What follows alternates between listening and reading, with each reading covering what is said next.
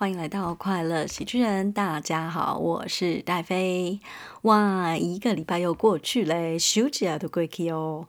不知道大家这个礼拜过得怎么样啊？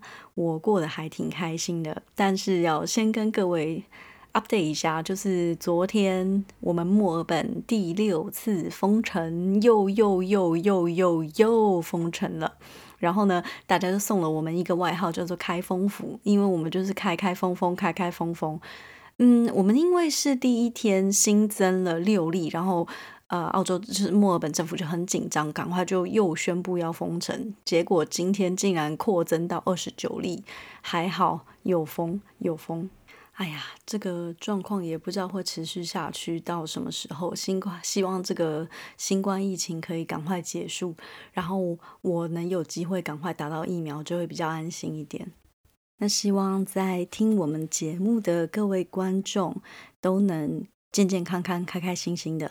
我们今天这一集呢，其实是已经拖了一两个礼拜，因为我们本来是上一集要讲《千古绝尘》最近大红的一个呃仙侠剧，古装仙侠剧。那同时呢，它的话题度也很高，因为它是三金影后周冬雨，小黄鸭周冬雨又长得很像鸭子，没有啦，它很可爱。还有我们的 SoSo 徐凯，就是大帅哥。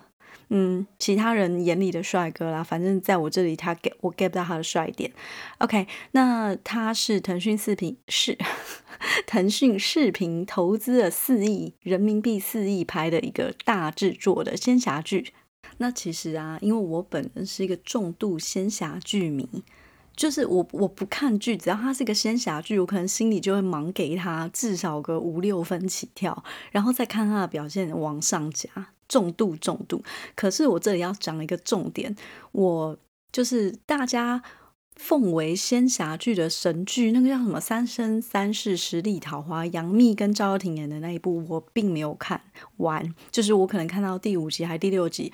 我就放弃了，而且我重复重复一直看，就是看到第五、第六集就放弃了，就看不下去。主要对不起是杨，因为杨幂的脸，我真的没有办法，而且我觉得她也没什么演技，呃，所以这又有点对不起赵又廷所谓的整容整容式的演技。那这时候就当千古绝尘啊，他刚刚官宣。我就很期待，很期待，因为我很喜欢周冬雨嘛。然后我就还一直去看她的那个预告片，我就觉得哇，这个预告片做的，因为它特效也很美啊，我就很期待，很期待。弯腰，结果等到它播出的时候，我看了，嗯，以后并不是那么喜欢。那顺便跟大家讲一下，这部戏它在豆瓣的评分上面好像是五点四分还是五点八分，反正很低。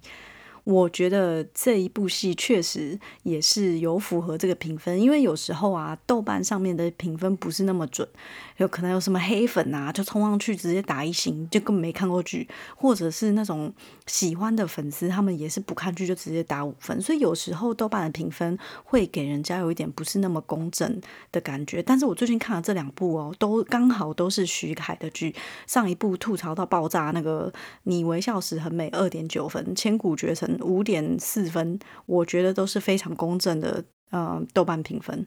好，那我们第一趴先来跟大家讲一下《千古绝尘》它这个故事到底是在演什么。那先说一下《千古绝尘》这部剧呢，它也是小说翻拍的一个 IP，它的小说就叫《上古》，就是女主角周冬雨演的那个神，然后再加上徐凯演的那个真神叫做白绝，那这个剧名就是。拿他们两个的名字叫《千古绝尘》。那我们先来介绍一下《千古绝尘》它这个世界观背景是什么？那这个故事呢，它是发生在上古神界。那上古神界呢，里面一开始是有三大真神。第一个真神就是神界最强者，刚刚介绍过了，徐凯，他演的叫白绝。白绝是神界里面最强的一个人，然后他是火神。接着下一个叫做智阳，就是哦，那个太阳好热好热的那个智阳。智阳他是里面三个神里面真神里面最年长的。那智阳这个人，他就是在平常管理神界的事物，大小事物都是智阳来管。下一个真神叫天启，就是把天打开的那个天启。我也不知道，每次想到那个天启，我就想到那个什么复仇者联盟里面那个叫，反正那个头上有一个那个啊，忘记一下中文叫什么名字了。幻视哦，还是什么的啊？我也不知道为什么会想到他啦。总之呢，天启他是妖神，也就是说，其实他是掌管妖界的，然后他的法力也是妖力。那附带一提，这个天启呢，他就是比较那种顽劣，就是比较顽皮，喜欢玩的一个人，然后整天很爱喝酒，不务正业。白绝呢，他就是那种冰块脸，很像那个叫什么？白子画花千骨里面那个师傅，反正他现在就是仙侠剧都要把男主角刻画的那种，你知道冷面冷面的，然后其实很爱女主角。志阳没有什么特别，没有什么特殊的，就是一个很正常的老人家。然后因为志阳啊，他是之前演那个 三十而已的许幻山，然后我一看到志阳，啊，许幻山，许幻山。结果更好笑是，没想到林有有在里面演了一个神，笑死了。人说他们是下一世又重逢了这个孽缘。好啊，这个是题外话。哎，你们有没有发现我没有讲到上古？好啦，上古他也是另外一位真神，所以呢，神界其实是有四大真神。可是上古的身份比较特别，他是一个主神，也就是说他的地位要凌驾于刚刚提到的三位真神，他才应该是神界最强者，就是周冬雨演的这个角色。那周冬雨呢，他是比这三位真神都小，也就是说三位真神就觉得，哎，这是一个小屁孩，这是一个小孩子。那我后面哦，看到后面才知道说，他们这个几大真神不是说什么呃什么父母神啊，什么石头蹦出来，他们就是有他们有一个父神，反正呢这就很虚无缥缈。那个父神就是会出一个声音，然后有一个石碑，他们就是在什么某一个台，什么神仙台，忘记那名字那边降生的，没有什么父母，不是妈妈什么怀孕十个月生下，因为他们毕竟是神嘛。说到这个上古呢，上古他是一个小屁孩，然后他也是整天不学无术，整天都喜欢玩一些有的没的小玩具啊，然后他就是反正法术非常之烂。那后面呢，智阳就是希望说白绝能教上古法术，就是把他训练成真正担当得起他这个主神的。要承担起拯救世界、拯救三界的这个这个职责嘛，所以他就让白洁去白洁老师嘞，让白绝去教上古法术，就教他啦。那其实呢，我们的白冰块白绝啊，他一开始心里是非常抗拒的，他根本就不想要去担这个责任，但是。剧情需要嘛？Anyway，所以他就后来成为了上古的师傅，然后他们两个就在这种师徒相处的过程之中，就产生了一些感情。就是啊，应该是说上古发现他自己有喜欢白绝，可是白绝应该也是有发现自己对上古异样的感情，可是因为他就是比较冷冰块，冷冰块，他就没有表现出来嘛。好的，那这时候讲到上古，就其他的角色哦。上古有一个好朋友在神界，她叫月迷。那这个月迷呢，她是管星月，她又是星月女神，就是每天晚上在那边安排什么星星要在哪里，什么月亮怎么样啊，这个方位的一个女神。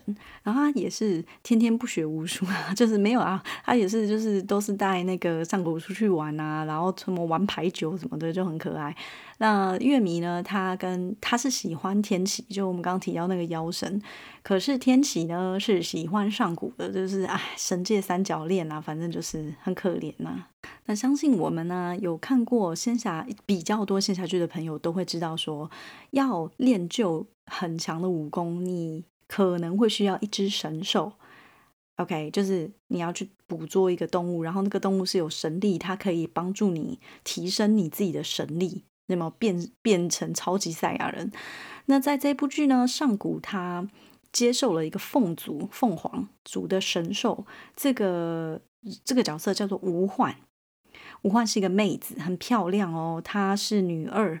其实这部戏播出的时候，常常也有人说，其实女二啊演这个吴焕的张嘉倪，因为她太漂亮了，就会艳压那个上古周冬雨。好啦，其实我承认，因为吴焕真的还蛮漂亮。但是先说一下，吴焕是一个大坏人，他就是坏蛋。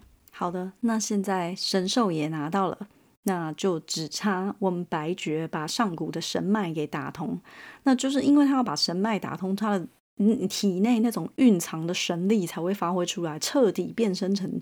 因为超级赛亚人二点零，于是乎呢，白绝在一次的教导上古之中，他就把上古的神脉给打通了。重点这边这一个桥段，竟然他们还什么用那个白丝带蒙眼，然后蒙了跟没蒙一样，因为打就是其实根本就是透的，然后他们就说蒙了个寂寞，就是不知道蒙眼要干嘛。好，然后呢，这时候上古就打通了神脉嘛。好啦，这时候他们没想到，本来想说打通神脉有没有化身主神呢？超强大，对不对？这不是 happy ending。他们其他的三大真神发现。周冬雨把上古打通神脉以后变成主神，他就要以身去应劫。应应劫的意思就是他要牺牲自己的生命来保护这个三界，因为就是会有天劫啊，会毁灭、毁毁天灭地的这种，所以上古就要牺牲自己。好啦，那这时候我们天启是第一个知道这件事情的人，说哦，原来上古神力开发之后，他就要去死。那天启不是很爱他吗？他念他嘛，所以他就要救他，救这个上古。那天启呢，他就启动，他不是有妖力吗？他就启动了一个灭世法阵。那这个法阵的威力也是极大，可以毁天灭地。后来呢，这个天启他的目的其实是要代替上古去应劫，就要被。逮他去戏呀，那啦，那大家就觉得这个天启已经疯掉了嘛？他觉得他入魔坏人嘛？大家都要去抓这个天启。没有想到，在这个灭世法阵的过程之中呢，月明因为一件小意外，他就死掉了。他被一个被刚刚提到那个坏人给害死了。结果呢？这个坏人就刚提到那个吴焕，就说：“哦，没有，这个月明其实是天启杀的，拍杂报真的是很坏。”好，那我们中间的细节都不讲了。总之，最后天启这个灭世法真是没有成功的。上古呢，他还是以身殉殉道了，他就是还是以他这一条命去救了这个苍生。最后的第一世的结果是这样子。各位观众，我跟你们讲，就是前面死掉的这些人啊。有没有都是发生在大概第六集？就是哎傻眼，怎么刚刚开始看没多久，怎么死一堆人？然后哦什么什么呃上古死掉，女主角死掉，啊血从啊小好啊，瞬间死掉之后就只能来到第二世了嘛。第二世开场也很奇怪，中间也没有交代到底为什么会变成这样，直接第二世就古君啊，对，讲到这个古君哦，古君就是上古收的一个徒弟啦，这个古君。也是有演过一些戏的人，等下再跟大家介绍。好，这个古君呢，就直接拿了一个蛋，什么鬼东西？直接拿个蛋，然后冲到，呃，因为神界在上古陨生的时候，他们封锁神界，然后就是变成没有神。第二世是没有神界，只有仙界。那仙界的天后就是我们刚提到那个大坏蛋吴焕，天帝是啊，也是上古那个时期跟古君同一个时期去拜师的人。反正是傅辛博演的啊，我其实忘记他叫什么名字了。那个天帝，好了，反正就记得他叫天帝就好了。那重点就是古君拿那个蛋，然后去说哦，来大家帮我，他有个什么司命神官，来你帮我验验看，这个蛋是我女儿，你验验看她的命格。然后司命就说哦，这个是一个什么上呃这是什么什么真神体质啊，什么鬼东西的，里面那个蛋你不知道三小。然后这个古君就说哦，这个我的女儿是我跟吴焕生的。对，他们在第一次的时候是有点暧昧暧昧，可是完全没有说他们谈恋爱啊。他跟那时候跟这个天地他们是三角恋啊。那然后嘞，你现在第二次直接衔接的也不丝滑，直接拿了个蛋就说哦，这是你跟你跟吴焕女儿阿斯要三小，你看得很傻眼呢。好，那我们就快速来到第二世，这个蛋呢以后就变成生出来了，生出来以后就变成冬雨了。他第二世的名字叫后池，就是古君的女儿。那第二世的白绝叫做青木。北海神君，北海血雨相思，北海北海血雨相思。好啦，反正他就叫青木，就长得也跟白绝一模一样。于是呢，第二世的故事就在观众完全一脸懵逼的状况下就开始。那这个后池呢，他就跟千古也很像啊，反正就生出来法力很烂，然后就是被大家笑，被大家欺负这样子。但是呢，有人给了他一个手链，好，就是那个是上古以前的。一个魂魄，就他的零食啊，然后他的不是零食，不是 snacks 那种小饼干，他的零食、芝士，他就存在那个手链里面。然后呢，某一个人就给了后池，所以呢，后池。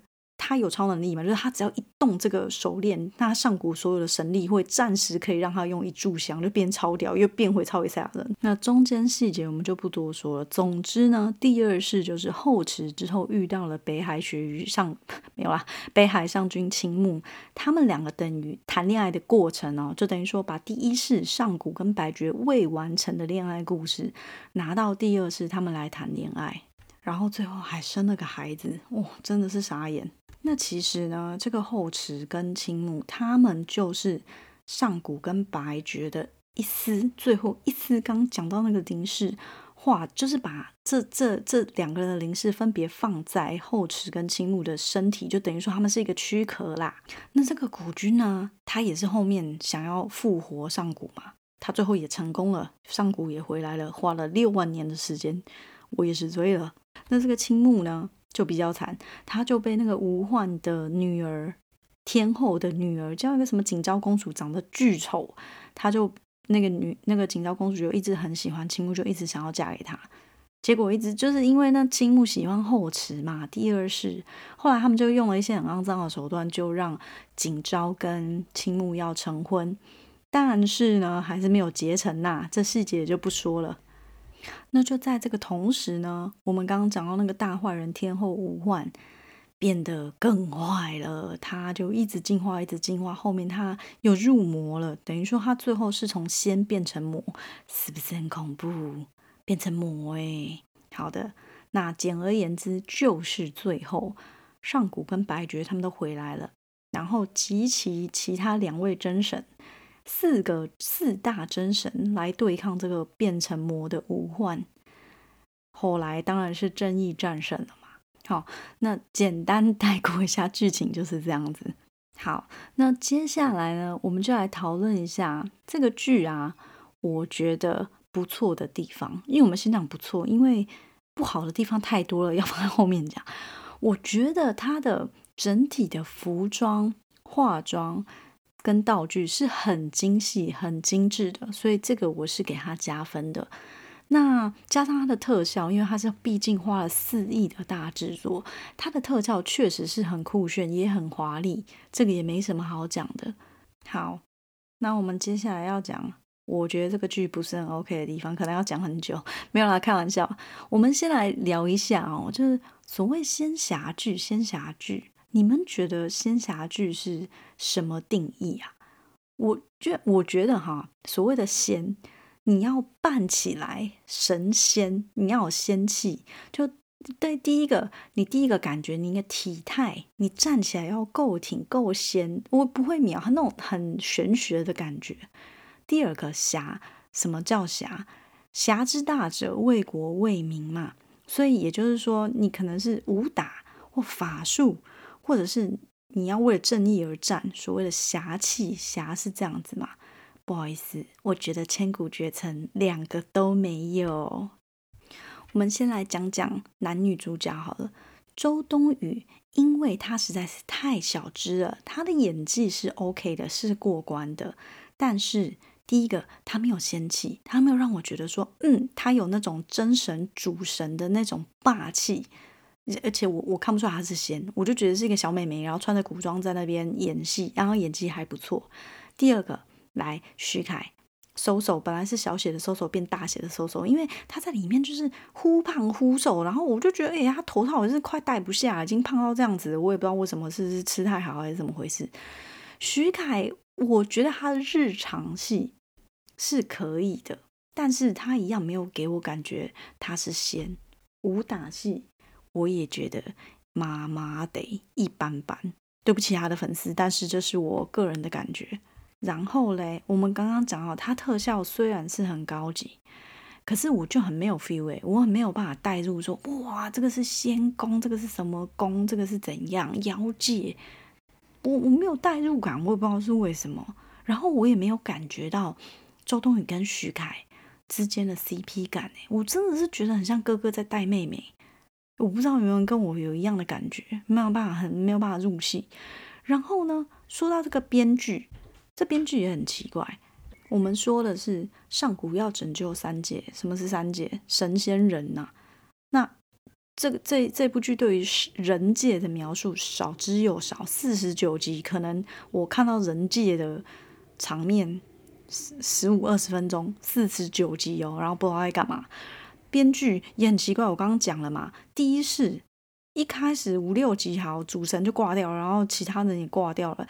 然后直接接到第二世，那你也不交代说这中间到底是发生什么事？你要偏偏就是说，哦，我要先把第二集、第二世交代出来之后，他才后面才讲说，哦，原来原来是发生什么事？我觉得这个这个安排也是很诡异啊。再来一个，我觉得啊，这部戏的剪辑也很奇怪，剪辑手法就是他常常从这这个这个 A 情节，哦，大家可能看了还是觉得有点投入。靠！突然一下跳到 B 情节，然后可能不是说 B 情节，突然跳到一下中间过个场，突然画面转到特效的仙界，然后转到哪里什么什么界，就是他会那种情绪会中间给你断一下断一下，就剪辑很混乱我也不知道是不是因为很赶的拍出来了这部剧。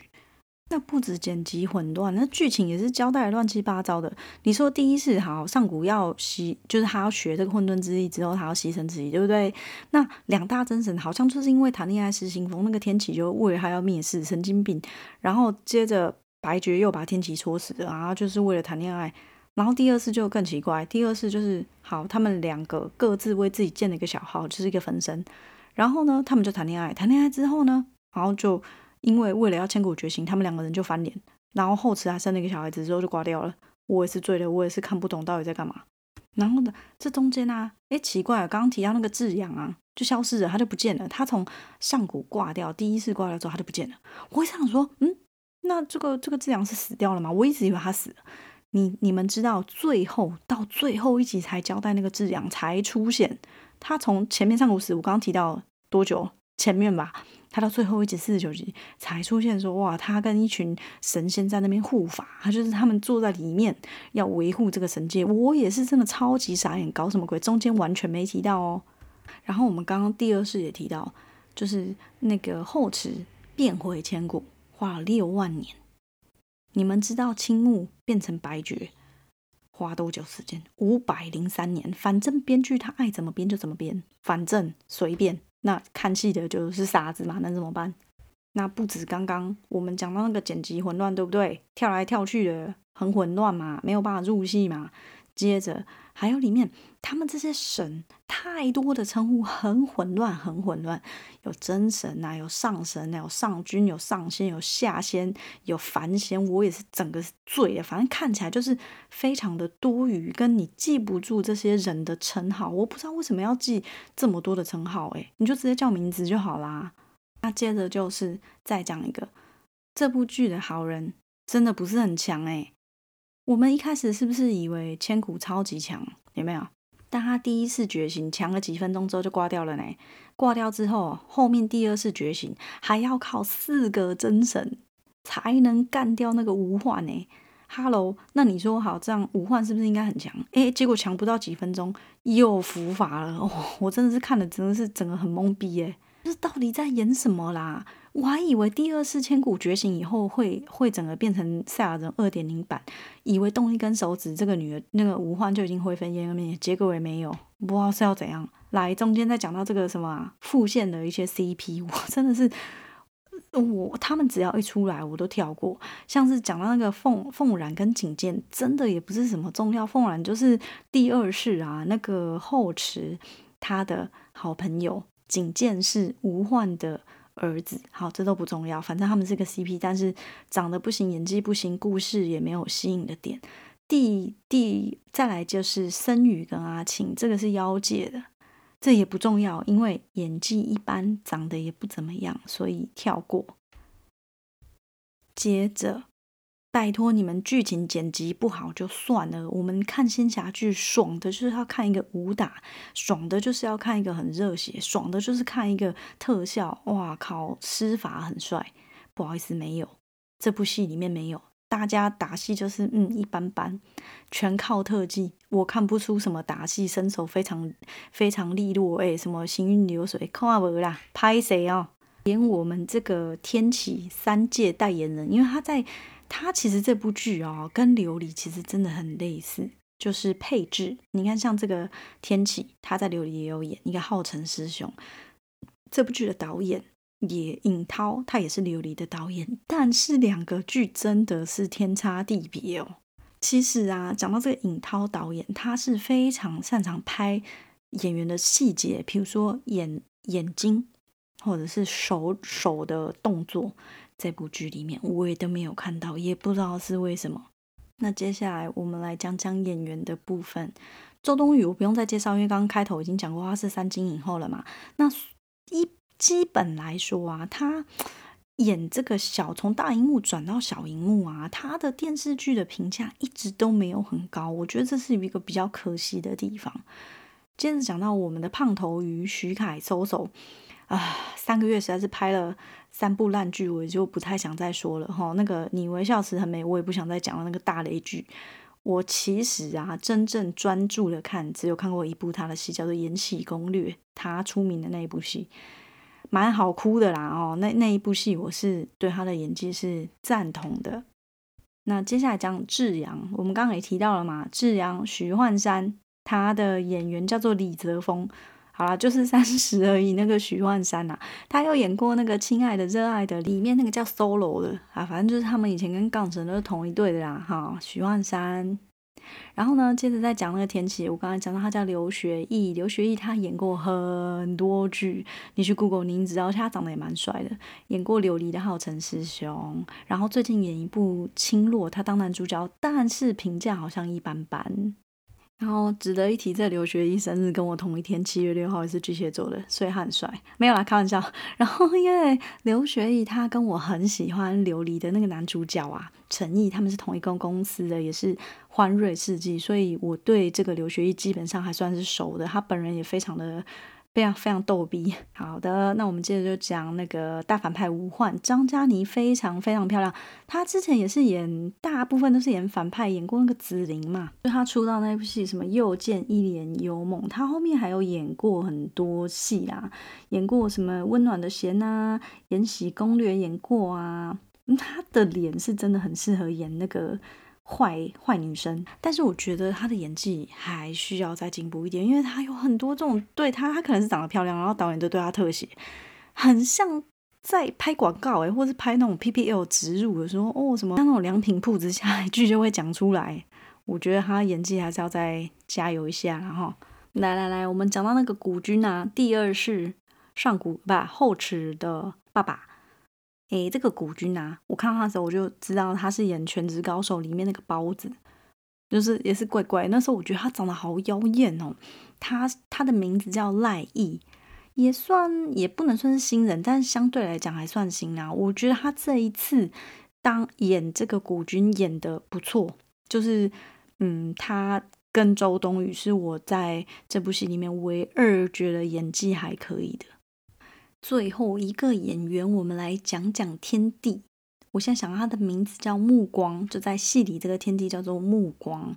那他跟古君是同期去拜千古，就是拜这些神为师的一个人。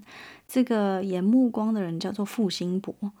你比较常常有看戏的人应该也知道他是颖儿的老公嘛，他们有去上那个什么《妻子的浪漫旅行》第一集。反正那个这个东西，我也是看了一季之后，我就没有再看了。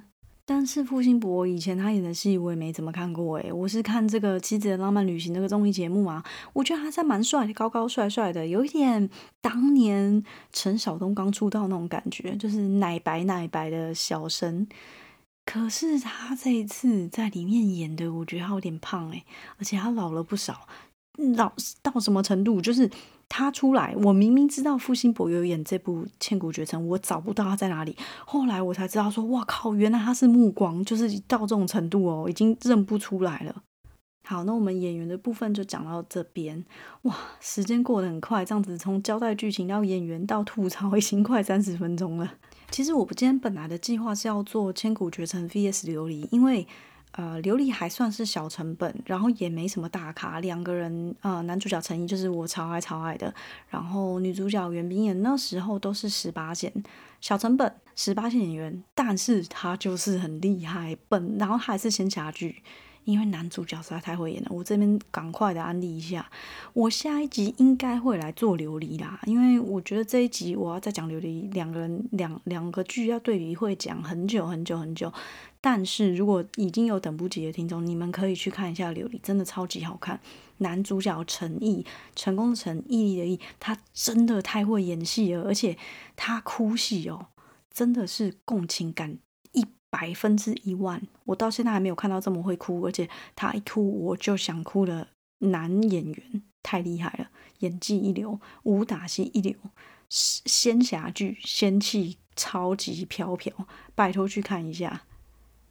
那如果想要等我下一集来讲琉璃的听众朋友，你们也可以先等我来讲。但是这一部剧实在是太好看了，好看到什么程度？我以我自己做例子，琉璃是去年八月上档的节目，对不对？我看完以后我就爱上陈毅了。我从来没有这种。不是说什么因为角色而爱上他，我就是喜欢这个演员。我从来没有喜欢一个演员啊，就是专情到这一整年，我看不下去其他人的戏，是不是很夸张？因为《琉璃》它是去年八月开播的嘛，那刚好就在明天八月八号，陈毅的新剧，我等了一年，我他妈的等了一年了。的古装，就也算是古装的宫斗剧。他在里面演的是一个黑莲花腹黑双面的天子，他演一个皇帝。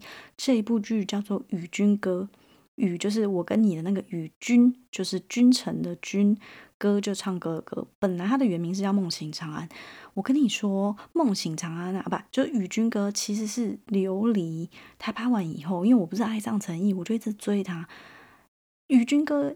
他之前叫《梦醒长安》，拍了一年了。然后我这一年每天就是在等陈毅所有的作品什么时候上。我每天都在刷陈毅的微博，就已经疯掉了。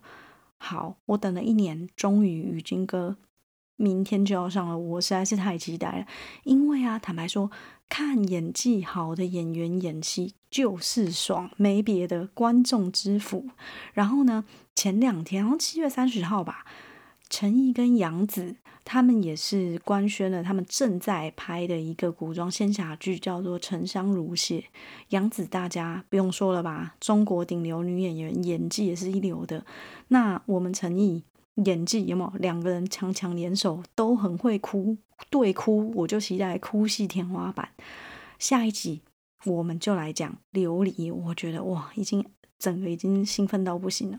哦，对了，最后这一趴我们来讲 OST 啊，很快介绍一下它的主题曲《千古绝尘》啊，主题曲是周深，这个周深也不用讲了吧？这这个人这么会唱，随便去搜一下他的歌，我觉得他的歌声也是很神啊，直接就是很像那种海洋啊，很细腻，能够滴到你的心，叫做《绝恋》这首歌，也是我觉得里面最好听的歌呀。里面还有毛不易呀。还有我们说的那个刘宇宁啊，最近他也是到处在唱这些剧的剧的歌曲，我觉得刘宇宁也不错。呃，里面还有有阿令，我们的阿令唱了一首《千寻》。其实坦白说，一开始我有在怀疑说，哦，这声音是不是阿令啊？他好像有转换一下他的唱腔，那我觉得也都还可以啦。但是里面我最爱《绝恋》呐，有有带入的感觉。好的，那我们今天这一集就讲到这里，希望大家会喜欢。那喜欢这一集、喜欢我们节目的朋友呢，请到我们的节目那边追踪我们的节目，然后呢，在追踪旁边有个小铃铛，把它按下去，就是我每一次节目更新的时候，你都会收到通知。那也希望各位喜欢的话，可以给我一个好评，然后留言给我，告诉我有什么可以改进的，有什么内容你们是想，就是下面接着想。听的都可以告诉我，然后呢，在我们的节目那边，我会放上我脸书的粉丝专业，还有 IG 的账号，那名字都是我们的节目名字“快乐 C 巨人”，里面会有一些更多不定期的更新，什么剧要上了呀？我对一些什么剧的剧评，有时候不是每个剧我都会上来说的哦。那最后的最后啊，就跟大家讲一下，我们的节目有开通赞助的功能。就你在我们的节目简介绍那边会看到一个小小的符号，就是写的赞助。那你们如果觉得戴飞讲的好的话，喜欢我的节目，你们就可以赞助戴飞喝一杯咖啡，边喝咖啡边追剧，然后再接着跟大家每个礼拜来聊剧。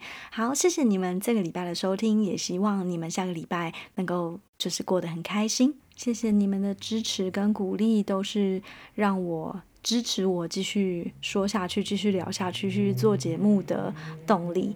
好啦，那今天就节目到这里喽，谢谢大家，拜拜。